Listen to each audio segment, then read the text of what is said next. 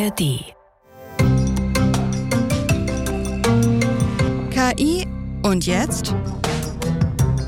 Wie wir künstliche Intelligenz leben wollen. Herzlich willkommen zu einer neuen Folge von KI und jetzt, wie wir künstliche Intelligenz leben wollen. Mein Name ist Nadia Kailuli, ich bin Journalistin. Und ich bin Aljoscha Burchert, ich bin Wissenschaftler. Wundervoll. Aljoscha, heute gehen wir wirklich mal ans Eingemachte. Ne? Wir reden heute über die Medizin. Wann wurdest du das letzte Mal operiert? Du stellst immer solche Fragen. Es ist zum Glück schon etwas länger her, aber heute geht es äh, genauer gesagt um die Prothetik. Ja, um Leute, die ein Gliedmaße verloren haben äh, oder ähnliches. Und es ist wirklich heute eine äh, tolle KI-Anwendung. Ja, deswegen ist jetzt meine Frage, wann wurdest du das letzte Mal operiert, vielleicht nicht so angebracht gewesen. Aber ich wollte einfach gut ins Thema reinkommen. Aber du haust ja immer direkt die Sache so, wie sie sind, auf den Tisch. Und damit kommen wir zu unserem KI-Fall der Woche. Wolfgang Bauer ist 21 Jahre alt, als er mit seiner rechten Hand in einen Häcksler gerät. Zu retten war die Hand nicht mehr. Mittlerweile ist Wolfgang Bauer angehender Landwirtschaftsmeister und im elterlichen Betrieb voll eingespannt. Er versorgt die Tiere mit Heu und Wasser, schleppt Kisten, arbeitet in der kleinen hofeigenen Werkstatt. Möglich macht dies die Handprothesensteuerung Myo Plus des Medizintechnikunternehmens Otto Bock aus Duderstadt. Das neongrün-schwarze Hightech-Instrument basiert auf Mustererkennung und künstlicher Intelligenz. Das Besondere? Bauer bedient seine künstliche Hand allein mit der Kraft seiner Gedanken. Sobald er eine bestimmte Handbewegung machen möchte, sendet sein Gehirn Signale an seine Unterarmmuskulatur. Dabei aktiviert er die verbliebene Muskulatur im Stumpf. Wahnsinn, das ist schon wirklich krass. Ne? Also wir kennen das ja, ne? man weiß, also ich war schon immer beeindruckt, wenn man eben bei den Paralympics ja Menschen gesehen hat, die da hier einen 100-Meter-Lauf gemacht haben mit einer Beinprothese. Ne? Da ist halt einfach das so gut da ans Bein ran äh, gemacht worden, dass äh, die, durch Muskulatur und Training eben man laufen kann. Aber jetzt kommt das Gehirn dazu. Ne? Das ist schon heftig. Das ist, glaube ich, sowas, äh, was ich schon oft gehört habe, dass man relativ schnell in so eine Science-Fiction-Ecke kommt und sagt, ich muss jetzt nur denken, Milchflasche aufschrauben und dann schraubt diese KI-gesteuerte Hand die Milchflasche auf. Äh, ganz so äh, Science-Fiction-mäßig ist es ja dann doch nicht, denn diese Menschen haben ja noch diese Nerven in dem Stumpf, in dem Arm und die werden natürlich, wenn ich jetzt denke, Milchflasche aufschrauben, weiterhin angesprochen, aber da sind eben keine Muskeln mehr in der Hand, die jetzt reagieren können, weil die Hand ja fehlt. Und diese Information, die quasi im Unterarm jetzt anliegt, Muskeln zusammenziehen, die wird jetzt von der KI-Hand interpretiert und eben in diese Greifbewegung umgesetzt. Also es ist nicht das Gehirn, sondern es sind die Nerven im Arm, die derzeit noch abgegriffen werden dann. Ich finde das so perplex und so, weil du sagtest es gerade, ne?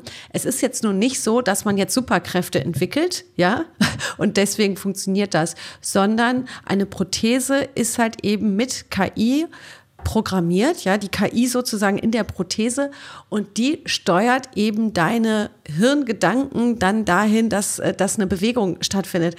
Aber trotzdem ist das für mich wie Science Fiction, weil ich mir denke, wie soll das funktionieren? Wo, wo kommen da die Synapsen zusammen? Du musst lernen, das Richtige zu denken und die Prothese muss lernen, deine Gedanken dann eben in diese Greifbewegung äh, umzusetzen. Das ist also wirklich, ähm, das kennen wir vielleicht auch von Leuten, die einen Schlaganfall oder so erlitten haben, die dann zum Beispiel neu sprechen lernen müssen oder auch neu laufen lernen müssen. Dann sind Menschen gezwungen, quasi einfach nochmal ja, ihr Gehirn neu zu organisieren und Dinge zu trainieren, die sie eigentlich vielleicht schon mal konnten, ne, auf eine andere Art und Weise. Aber das Schöne ist eben, diese KI-Prothese, die lernt ja mit. Ja, die kann dir sozusagen, ihr zusammen könnt lernen, dass hinterher die Bewegungen bei rauskommen, weil es nicht unendlich viele sind, aber die, die eben so ein Gerät leisten kann, dass man die dann auch hinbekommt, indem du eben lernst, sie zu steuern und die Steuerung sich aber auch an deine quasi äh, Gedanken anpasst oder an die, die Nervenaktivität anpasst. Ich glaube, Aljoscha, an dieser Stelle, also unsere heutige Sendung, kann eigentlich nur funktionieren, wenn wir schon mal einen Produktmanager eines Produkts da haben, worüber wir reden. Bevor wir hier jetzt weiter rumphilosophieren, sollten wir eigentlich mehr Zeit unserem Gast schenken. Deswegen würde ich sagen, holen wir ihn einfach schon dazu. Also wir freuen uns, dass er heute hier ist. Daniel Meise, er ist eben der Produktmanager für die Mio Plus Prothese, also die Prothese, die wir hier im Fall der Woche vorgestellt haben. Herzlich willkommen, Daniel. Hallo, grüß euch. Danke für die Einladung. Hallo Daniel. Daniel, Aljoscha und ich haben eben schon äh, eben über äh, Mio Plus äh, gesprochen, über diese Prothese und haben uns gedacht, Moment mal, wir haben doch den Produktmanager heute hier zu Gast. Wir reden einfach viel länger mit dir darüber jetzt gleich. Und vielleicht musst du uns einfach von Anfang an nochmal erklären, wie genau funktioniert das? Äh, ja, sehr gern. Ähm, also es ist ja so, es gibt in, in der Prothetik verschiedene Konzepte der Versorgungen. Und da gibt es eben die passive Prothese, das ist wirklich nur ein, ein physischer Ersatz einer Hand, äh, die eigentlich nichts kann, außer eine, eine schöne Kosmetik ist. Äh, dann gibt es äh, eigenkraftgesteuerte Prothesen, da steuert der Anwender Funktionen der Hand, meistens ein Greifen, Öffnen, Schließen, dass man halt äh, Objekte festhalten kann über entweder mit der zweiten Hand oder über einen Schultergurt. Das heißt, es ist relativ umständlich für den, das einfach zu bedienen, weil es von der ganzen Physiognomie her anstrengend ist und auch die Funktion sehr, sehr eingeschränkt ist. Und praktisch die Prothesen, äh, die so mehr Funktionen bieten, sind die äh, also fremdkraftgesteuerten, sprich mit elektrischer Energie gesteuert, über einen Akku, der in der Prothese verbaut ist, kann der Anwender dann über Muskelsignale, also praktisch er führt eine Bewegung aus mit seinen verbleibenden Muskeln und dadurch über Sensoren wird dann eine Bewegung der Hand ausgeführt. Da gibt es jetzt die klassischen Konzepte, die praktisch äh, in den 60er Jahren aufgekommen sind das erste Mal. Das wird über zwei Elektroden gesteuert. Da sitzt eine auf den Flexoren, eine auf den Extensoren und der Anwender macht eine Handbewegung oder denkt sich eine Handbewegung. Dadurch öffnet dann die Hand oder schließt sie.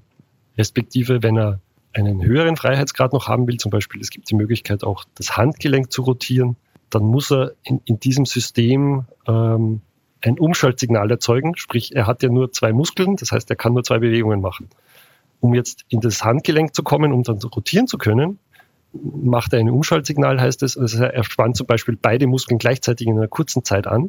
Dann weiß de, das System, okay, jetzt ist er im Handgelenk und dann macht er wieder das gleiche Öffnen- und Schließen-Signal und dann rotiert die Hand. Das funktioniert wunderbar. Äh, der Nachteil ist natürlich dann, er muss immer wissen, wo er ist. Also er muss jetzt genau wissen, er ist in, der, in, der, in dem Handgelenk zum Beispiel oder in, oder in der Hand. Und wird dann immer komplizierter, je mehr Funktionen die Prothese bietet, weil es gibt ja Hände, die nicht nur auf zumachen, sondern verschiedene Griffe haben zum Beispiel. Und es gibt ja auch äh, Oberarm-amputierte Leute, sprich, die müssen ja dann auch einen Ellbogen steuern. Und wenn es vielleicht auch ältere Krebspatienten schon sind, ist es für die Leute auch vielleicht wirklich äh, kaum noch äh, lernbar. Ne? Ja, es ist einfach kognitiv schwierig. Und auch im Alltag natürlich, wo bin ich gerade, was mache ich, äh, musst du immer wissen, wo du bist. Ich würde mich wirklich mal für diesen Detailprozess äh, interessieren, weil das eine, du hast ja gesagt, es gibt diese Unterschiede der Prothesen. Wir reden jetzt eben über, über ich würde sagen, ist das so die neueste Entwicklung von Prothese, die ihr da auf den Markt gebracht habt? Kann man schon sagen, oder? Genau, also diese Mustererkennungssystematik, also Myo Plus basiert auf Mustererkennung, also Teil von Artificial Intelligence Bereich. Äh, da geht es darum, dass wir mehr Elektroden um den verbleibenden Stumpf anbringen dadurch mehr Informationen bekommen von dem, was der Anwender tun will.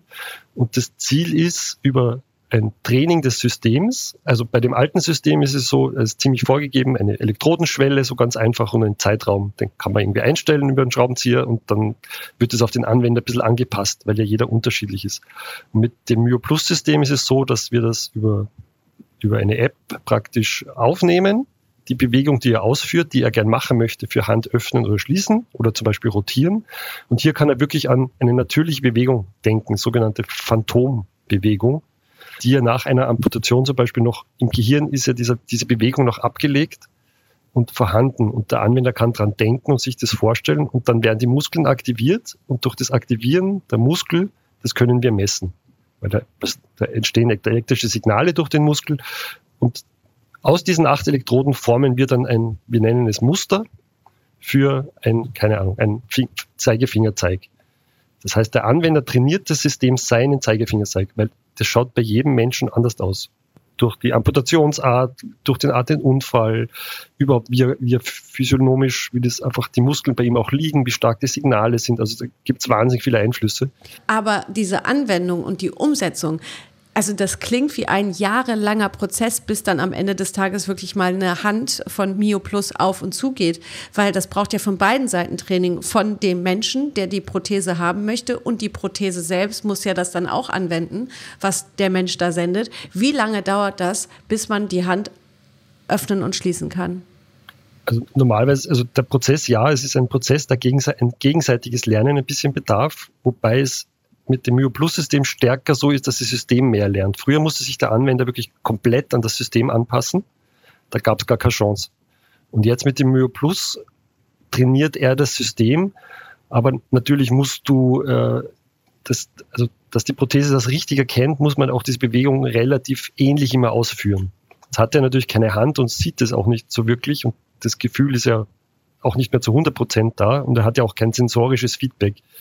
Das ist natürlich die Herausforderung, weil als, als, als Gesunder oder als, als Gesunder, als einer mit zwei Händen, weiß ich ja, wo ist meine Hand im Raum zum Beispiel, weil äh, das äh, über das vegetative Nervensystem ja hereinkommt.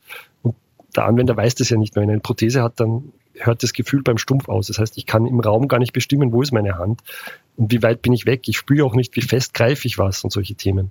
Also das muss man natürlich extrem lernen und trainieren mit einem Therapeuten gemeinsam auch, äh, der dich das äh, trainiert und es ist für die Anwender richtig Arbeit auch, das zu lernen. Aber mit Myo Plus oder auch mit anderen Prothesen. Das ist da irgendwie kein Unterschied. Aber jetzt mal eine, eine Zeit. Nach wie vielen Stunden oder Tagen oder Wochen habe ich das erste Mal so etwas wie ich kann die Hand öffnen und schließen? Also wir haben so ein System, wo wir das äh, mit den Anwendern am Anfang evaluieren, bevor versorgt wird, weil das ist ja auch nicht für jeden eine multiartikulierende Hand die Versorgung der Wahl, sondern das muss ja entschieden werden mit in so einem interdisziplinären Team aus Therapeuten, Ärzten, Anwendern, was sie denn auch machen wollen oder was ist die Erwartung an die Zukunft.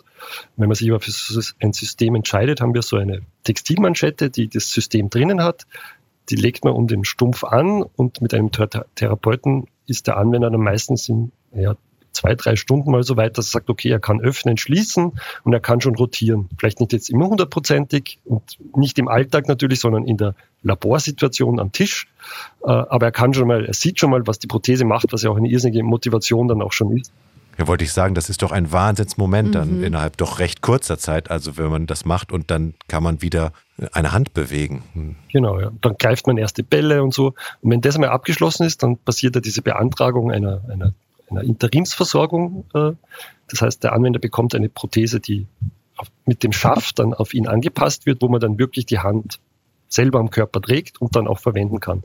Und da beginnt dann das, die therapeutische Arbeit bereits. Das ist dann so wie Reha quasi. Man das ist so wie Reha, ja. Und das, die, die, die große, also die große Herausforderung oder die große Kunst der, des Orthopädietechnik ist ja auch, diesen Schaft auf den Stumpf gut anzupassen. Das haltet ja nur über die Reibung, das wird jetzt nicht angeschraubt. Also es gibt Osseointegration auch, wo das praktisch über, über Metallstifte in den Knochen verbunden wird, ist aber noch sehr selten, weil es auch sehr aufwendig ist. Ich habe bei der Vorbereitung gelesen, man könnte acht verschiedene Bewegungen äh, dem System trainieren und habe mich gefragt, wie muss man sich das vorstellen? Äh, äh, wie, wie feinkörnig sind die? Also ist jetzt äh, eine Marmeladenglas öffnen und Wasserhahn öffnen, ist das noch dieselbe Bewegung oder sind das schon verschiedene? Na, es ist so, dass wir diese, das, die, die Steuerung im, im, Zusammenhang mit der Hand verwenden und die Hand kann gewisse Griffpaare ausführen und genau diese Griffpaare trainiert man dann. Also das ist ein, ein Haltegriff, das sage ich kann eine, eine, Papier, eine Tasche zum Beispiel tragen. Ich habe einen, einen Griff, dass ich einen, einen, einen Becher greifen kann. Ich habe einen Griff, der ein Zeigefinger ist, wo ich zum Beispiel eine Maus bedienen könnte. Ich habe so einen feinen Griff, so einen Spitzzangengriff, wo ich dann feine Gegenstände greifen kann. Ich habe einen Griff, wo ich dann auch Besteck praktisch platziere und zugreifen kann, dass ich Besteck halten kann. Und genau diese Dinge trainiert man dann. Und aber ob ich jetzt ein Ei oder eine Tüte Zucker hochhebe, da muss ich ja sehr viel kräftiger zugreifen. Und das kann ich aber dann noch individuell steuern, oder? Ja, genau. Du kannst das, also man kann diese, diese Geschwindigkeit, die diese Prothese zugeht, kann man proportional steuern. Dadurch steuert man die Kraft. Man kriegt aber jetzt kein Feedback, wie stark greife ich jetzt das Ei zu. Ja, klar. Also es kommt, es gibt so Systeme mittlerweile, also die gibt es so hauptsächlich in der Forschung natürlich, sage ich, kriege jetzt Feedback. Das heißt, in den Fingerspitzen ist ein Sensor und über zum Beispiel Vibration im Stumpf sagt mir dann die Prothese, wie stark greife ich jetzt zu. Dass du ein bisschen ein Gefühl kriegst. Aber das ist sehr, es ist ja auch sehr rudimentär. Ja, kann man sich gar nicht vorstellen. Ne? Kann man sich nicht vorstellen, nee. Und ich frage mich gerade auch, wir reden ja hier davon, dass die KI da eben die unterstützende Kraft ja sozusagen ist. Ne? Ähm, wie ist das denn? Also alles, was ja irgendwie mit, mit IT, künstlicher Intelligenz etc. zu tun hat, braucht ja immer mal wieder ein Update, ja?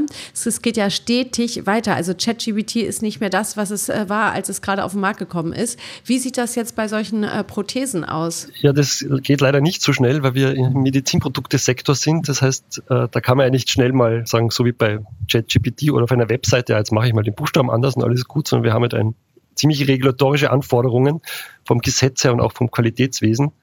Äh, das heißt, die Entwicklungszyklen sind ja sehr, dauern sehr lang, bis das alles zertifiziert ist sozusagen und freigegeben, weil es ist ja ein Produkt, das am Menschen ist äh, und was ja auch medizinischen Nutzen bringen soll. Das heißt, das muss ja auch alles bewiesen sein und alles geprüft sein in, in, in wirklich aufwendigen Prozessen.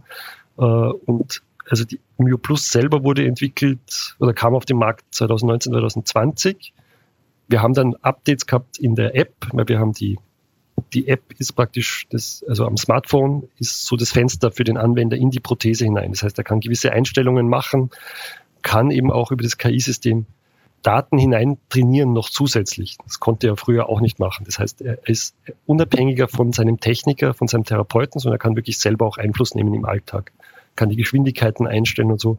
Also wir sind, gehen einfach in den Weg, dass wir ihm mehr Freiheiten geben, um auch Einfluss zu nehmen, weil es ja auch nicht den ganzen Tag gleich ist. Also ein Tag gestaltet sich auch immer unterschiedlich und die Anforderungen sind unterschiedlich. Jetzt muss ich nochmal, der Wissenschaftler nochmal, wie, wie messt ihr eigentlich die äh, Erfolgsquote oder so, also den Umfang, den die Leute dann am Ende des Tages können? Gibt es da irgendwelche Evaluationsverfahren und, und, und, und wie stellt sich das bei den einzelnen Nutzerinnen dann dar?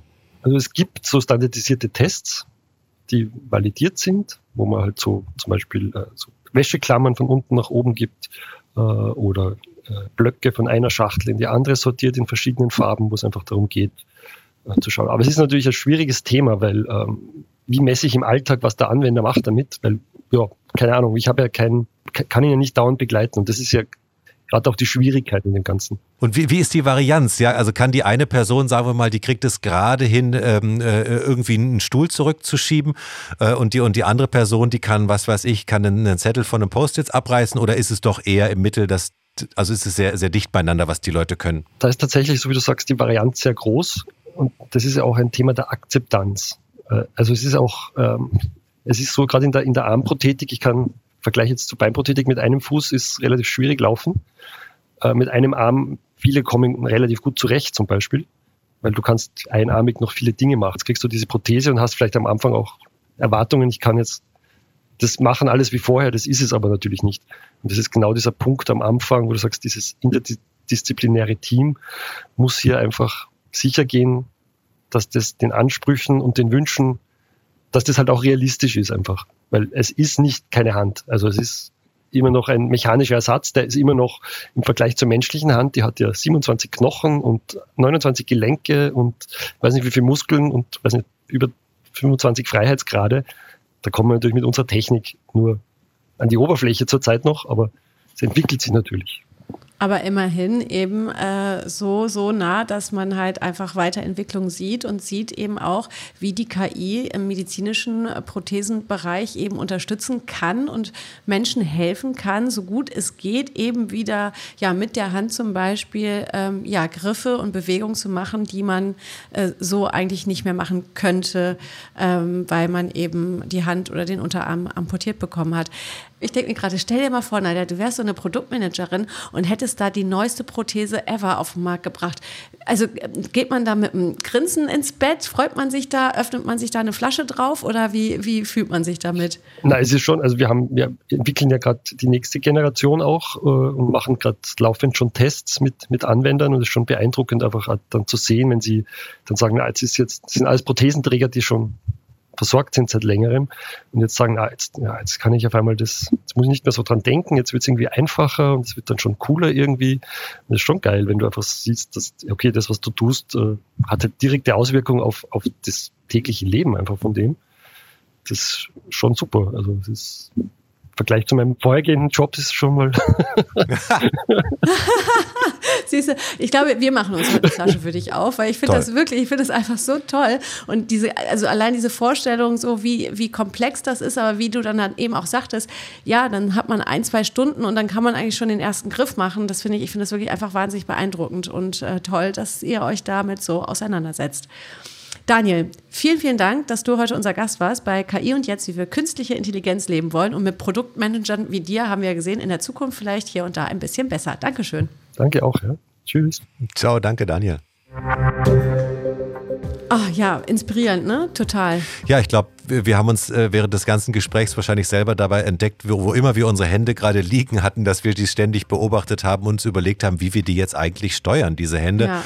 Also etwas, was uns natürlich überhaupt nicht zugänglich ist, äh, aber was man dann äh, mit KI ausnutzen kann, um so eine Prothese zu steuern. Also ich, ja, super. Also, ich finde auch keinen Vergleich. Nee, und ich finde, das ist wirklich einfach mal wirklich uneingeschränkt ein Beispiel, wo man sagt, krass, cool, dass die KI das unterstützen kann, solche Prozesse, solche Produkte zu entwickeln, ja. dass man Menschen, die eben eine Prothese brauchen, versucht, so gut es geht, einfach den, den Alltag leichter zu machen und eben neue Entwicklungen damit reinzubringen. Ne? Und jetzt fällt mir doch noch gerade eine, eine, eine, äh, aus meinem Nähkästchen gerade eine Geschichte ein. Äh, äh, ähm, vor Jahren saß ich mal, als KI wirklich noch nicht so ein großes Thema war, war ich mal in der irgendwie äh, Abteilungsleiteretage des Deutschen Gewerkschaftsbundes eingeladen und hatte mal einen Vortrag gehalten. Und dann war so eine Frau so ein bisschen auf Krawall gebürstet und sagt dann hinterher, also ich weiß nicht, das mit dieser ganzen KI, das, das wird nicht, das brauchen wir nicht, das wird nicht kommen, das macht Arbeitsplätze weg und so weiter. Also sehe ich jetzt eigentlich überhaupt keinen Sinn drin. Und dann der Typ neben mir sagte, ich habe eine Knieprothese, ja, wenn ich die nicht hätte und die KI das nicht lernen würde, dann könnte ich nicht vernünftig laufen. Und dann war erstmal Ruhe im Raum. Das fand ich einfach wunderbar. Ja, der hatte nämlich so eine Prothese und hat er uns dann erklärt, ähm, die sich an den Gang anpasst. Er sagt, wenn ich jetzt, wenn das andere Bein ein Problem hat oder ich humpel oder es ist ein rutschiger Untergrund, dann merkt diese Knieprothese mit KI innerhalb kürzester Zeit, was los ist und passt sich an. Während so eine, ich sag mal, so eine normale Prothese, die du einmal auf eine Ganggeschwindigkeit oder irgendwas einstellst, die läuft dann im Zweifelsfall weiter und das funktioniert alles überhaupt nicht. Das heißt, du brauchst auch dort eben diese, diese Reaktion auf, äh, was macht das andere Bein eigentlich gerade und das konnte eben dann KI und das hat mir an, dem, äh, an der Stelle gut gefallen. Sehr gut. Schön, dass du uns die Geschichte noch erzählt hast. Und jetzt kommen wir aber zu What the KI. Aljoscha, hast du schon was vom pinkmirror.com gehört? Nee, also bis wir uns hier auf die Folge vorbereitet haben, jedenfalls nicht. Ich auch nicht. Und ich dachte so, das kann ja wohl nicht wahr sein. Und ich mache das jetzt einfach live hier in dieser Sendung. Pink Mirror, das ist eine, ähm, eine App, ja, eine Seite. Da geht man drauf und lädt sein Foto hoch. Und diese App ein Algorithmus da drin, wird dann analysieren, ob dein Gesicht den Schönheitsidealen entspricht. Ich will das natürlich auch, ja, ich will das auch wissen. Ich mache das, wollen wir es parallel machen? So, ich habe jetzt hier, ich habe jetzt nicht das schönste Foto von mir genommen, einfach so einen Querschuss von der ja, Seite. Upload. Auswählen. Detecting Face. Detecting Face. Oh Gott, ist das aufregend. So, Nadja, wer gewinnt? So, ja, er arbeitet noch. Er arbeitet ha. noch. Oh, oh. Oh, My oh, da kommen Score. viele Algorithmen. Bei mir ja. auch. Bist du schon? Also ich habe ein Nein. Beauty. Guck mal, bei mir arbeitet der noch. Ist das jetzt was Gutes oder Schlechtes? Okay, erzähl, was bei dir rausgekommen? Jetzt kommt ein Disclaimer. Jetzt kommt ein schöner Disclaimer. Pink Moria, Weakness of Facial. Soll, nicht, äh, soll eine medizinische ähm, Beratung nicht ersetzen und ist nur für Leute über 13. Na, das ist ja wunderbar. Das ist also schon mal ausgeschlossen. Über 13, ah, aber es ist schön, dass sie das einem erst sagen, wenn man, äh, wenn man sein Foto schon hochgeladen hat. Ach so, man muss erst registrieren. Ich habe es nur ganz kurz gesehen. Ich hatte also einen Beauty Score von 7,1 äh, von 10 oder so. Oh. Beautiful stand dann da. Oh. Aber das ist dann äh, jetzt sofort weggesprungen und jetzt hätte ich mich registrieren müssen. Jetzt muss ich allerdings sagen, die Personen, die ich jetzt auf den Werbefotos hier sehe, die, ob die 13 sind, naja. Okay, also das heißt, die wollen natürlich, dass man sich hier anmeldet und die analysieren wirklich dein Gesicht. Also meins ist immer noch, also ich weiß nicht, mit meinem Gesicht scheint was nicht zu stimmen, weil es lädt und lädt und lädt. Die denken sich wahrscheinlich, meine Güte, so eine große Nase haben wir hier selten im Programm. äh, machen wir es kurz. Also ich würde mal sagen, Daumen runter. Ja, Daumen runter braucht kein Mensch. Nee. Schaut in den Spiegel, jeder ist schön, wie er ist, ohne diese App. Nadja, während du jetzt noch auf deine Fotoanalyse wartest, du hast es ja auch verdient, ja, aber ist egal. Also sage ich jetzt mal, das war KI und jetzt, wie wir künstliche Intelligenz leben wollen, der gemeinsame Podcast von RBB und DFKI. Uns gibt es überall da, wo es Podcasts gibt, natürlich auch in der ARD Audiothek. Teilt diesen Podcast, Freunde. Ihr tut anderen damit was Gutes. Bis nächste Woche. Mein Foto lädt immer noch, es gibt's das nicht. Gibt's doch nicht. Tschüss. Ciao.